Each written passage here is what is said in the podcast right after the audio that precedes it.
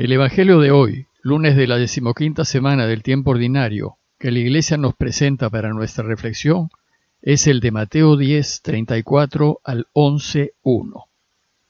Se los leo. En aquel tiempo dijo Jesús a sus apóstoles, No piensen que he venido a la tierra a sembrar paz. No he venido a sembrar paz, sino espadas.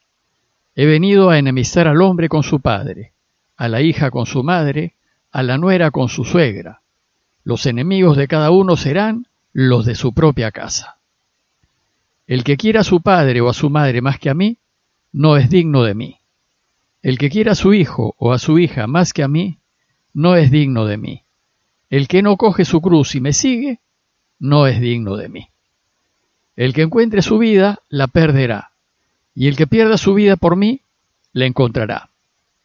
El que lo recibe a ustedes me recibe a mí, y el que me recibe, recibe al que me ha enviado.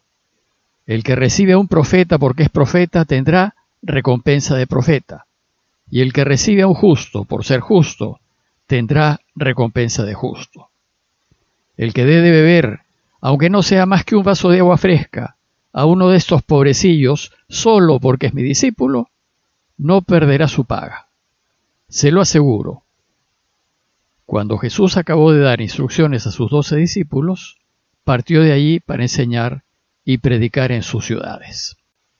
Jesús ha venido instruyendo a quienes envía a anunciar la buena noticia del reinado de Dios, y después de decirles cómo y a quienes deben anunciar la buena noticia, y de advertirles que sufrirán contradicciones y problemas, los anima a que confíen y se arriesguen, pues el Padre los cuidará y los defenderá.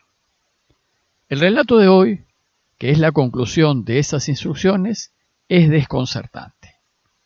Y en él Jesús nos anunciará lo que sucederá a quienes acojan su mensaje y qué recompensa tendrán. Bueno, pues sucede que la buena noticia de Jesús es un desafío para el mundo. Lo convulsiona y lo obliga a tomar una clara postura, por Dios o contra Dios. Por eso el relato de hoy empieza diciendo, no piensen que he venido a traer la paz sobre la tierra. No vine a traer la paz, sino la espada.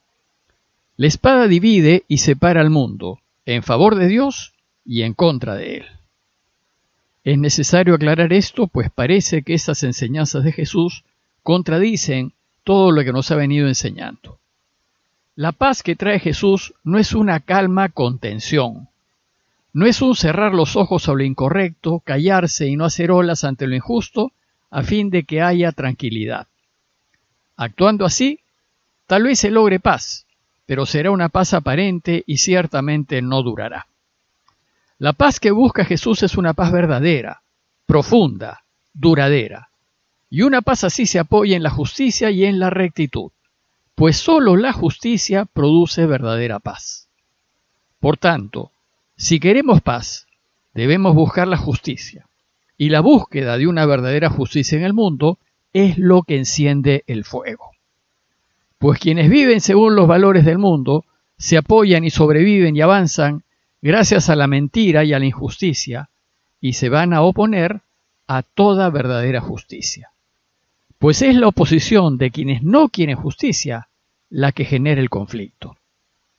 Luego, el conflicto que genere el anuncio de la buena noticia es inevitable, pues choca con los intereses de poder y de riquezas que tiene el mundo. El mensaje de Jesús no pretende una paz aparente, una que solo maquille situaciones de injusticia y que en el fondo es un cerrar los ojos y hacernos cómplices de las incorrecciones y abusos que existen. Jesús está dispuesto a enfrentarse y nos invita a hacerlo a todo lo que no está bien. Por eso dice Jesús que no vino a traer la paz, sino la espada. Pero Jesús nos dice otra cosa muy importante, que por desgracia esta guerra tendrá lugar también en el seno de nuestras familias. La lucha en favor de lo que es justo se llevará a cabo en la sociedad, en la iglesia, en nuestros círculos sociales y de amistad y también en nuestras familias. Por eso dice Jesús, He venido a enfrentar al hijo con su padre, a la hija con su madre y a la nuera con su suegra. Y el hombre tendrá como enemigos a los de su propia casa. Pero ¿cómo es esto posible?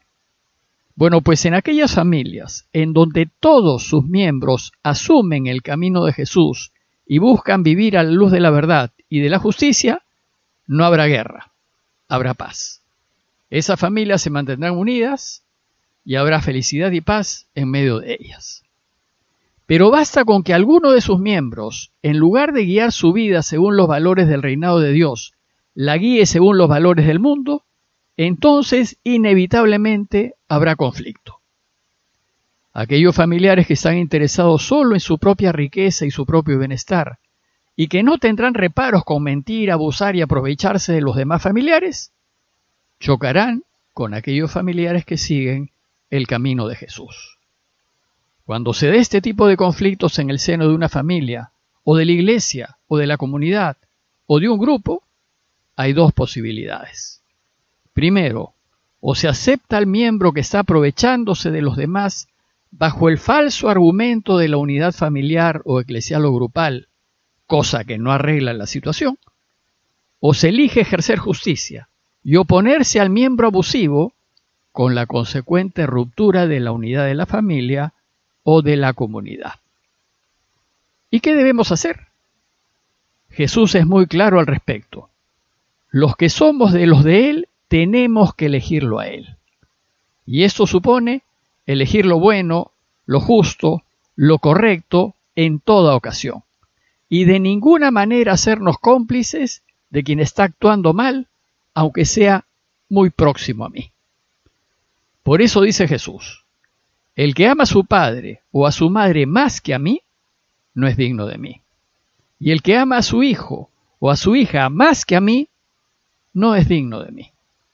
Ser dignos de Él significa ponernos del lado de la verdad y de lo justo, aunque la verdad y la justicia se opongan al Padre, a la Madre, al Hijo o a la hija.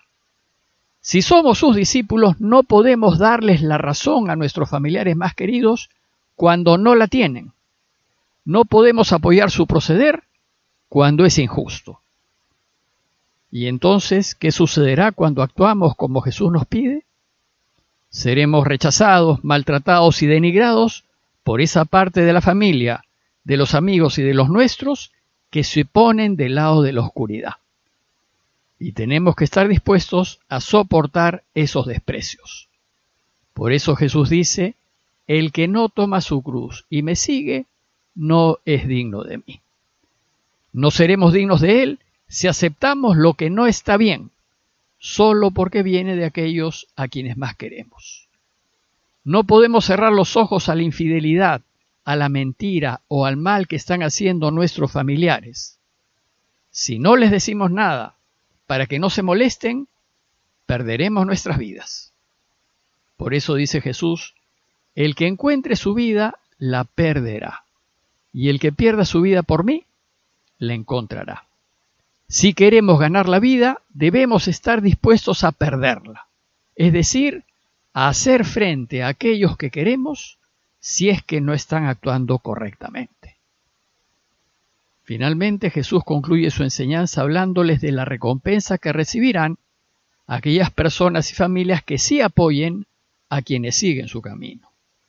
Pues en el anuncio no todo será contradicciones, hay en el mundo personas justas y profetas, es decir, personas que dan testimonio con sus vidas de vivir a la luz de Dios, que los acogerán. Por eso dice Jesús, el que los recibe a ustedes, me recibe a mí, y el que me recibe, recibe a aquel que me envió. Quienes los reciban a ustedes y acojan el mensaje del reinado de Dios, serán abundantemente bendecidos por él y serán recompensados según sus méritos dice el texto, el que reciba un profeta por ser profeta, tendrá la recompensa de profeta, y el que recibe un justo por ser justo, tendrá la recompensa de justo. Y Jesús concluye diciéndoles, les aseguro que cualquiera que dé a beber, aunque solo sea un vaso de agua fresca, a uno de estos pequeños por ser mi discípulo, no quedará sin recompensa.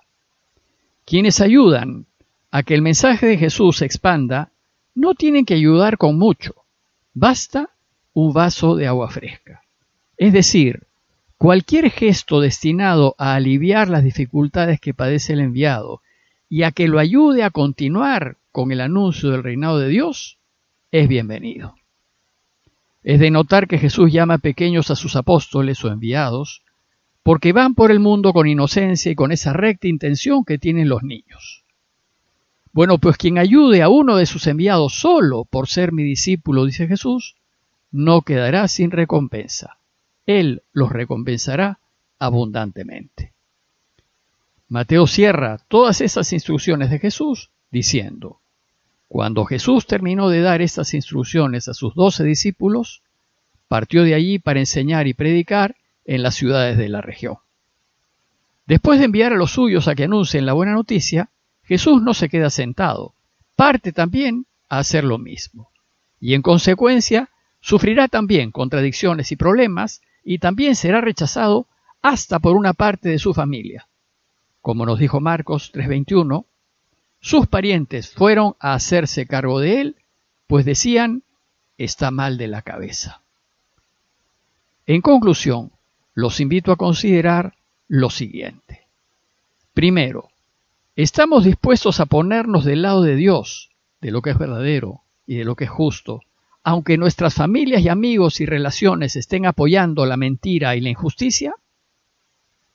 Y segundo, ¿estamos dispuestos a que familiares muy queridos se resientan con nosotros porque no les damos la razón cuando viven en la infidelidad, en la mentira y en la injusticia? ¿Estamos dispuestos a perderlos? Pidámosle a Dios que todas nuestras familias se rijan por los valores del reino para que se mantengan siempre unidas.